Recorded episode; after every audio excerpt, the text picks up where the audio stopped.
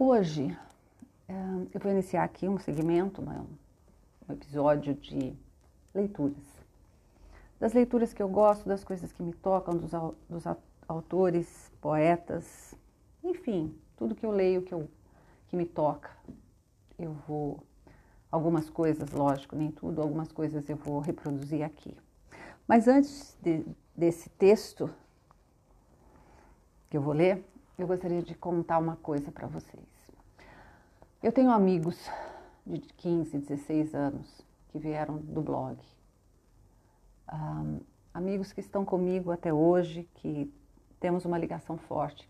E uh, hoje eu escolhi Manuel de Barros para começar justamente por, por pensar que Manuel de Barros, que eu já conhecia, mas Manuel de Barros ganhou um significado muito especial para mim em 2006, quando esse amigo, um grande querido, o Lé, me contou uma, uma, uma, particularidade dele, né? Que ele, ele me disse, Manuel de Barros toma café na varanda da minha fazenda.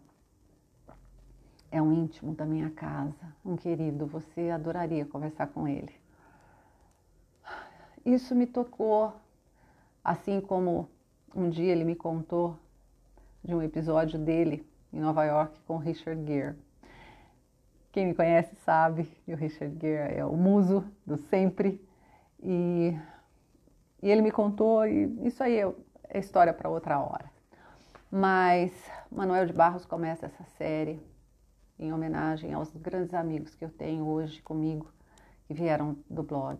Amigos que eu conheço, amigos que estão junto, amigos que partilham a vida até hoje é, que me emocionam, que me acompanham, que estão comigo, talvez mais até do que algumas pessoas reais, algumas pessoas próximas, né? Da vida civil, como diz a FAO. Mas enfim, é isto. Vamos ao texto é, de Manuel de Barros.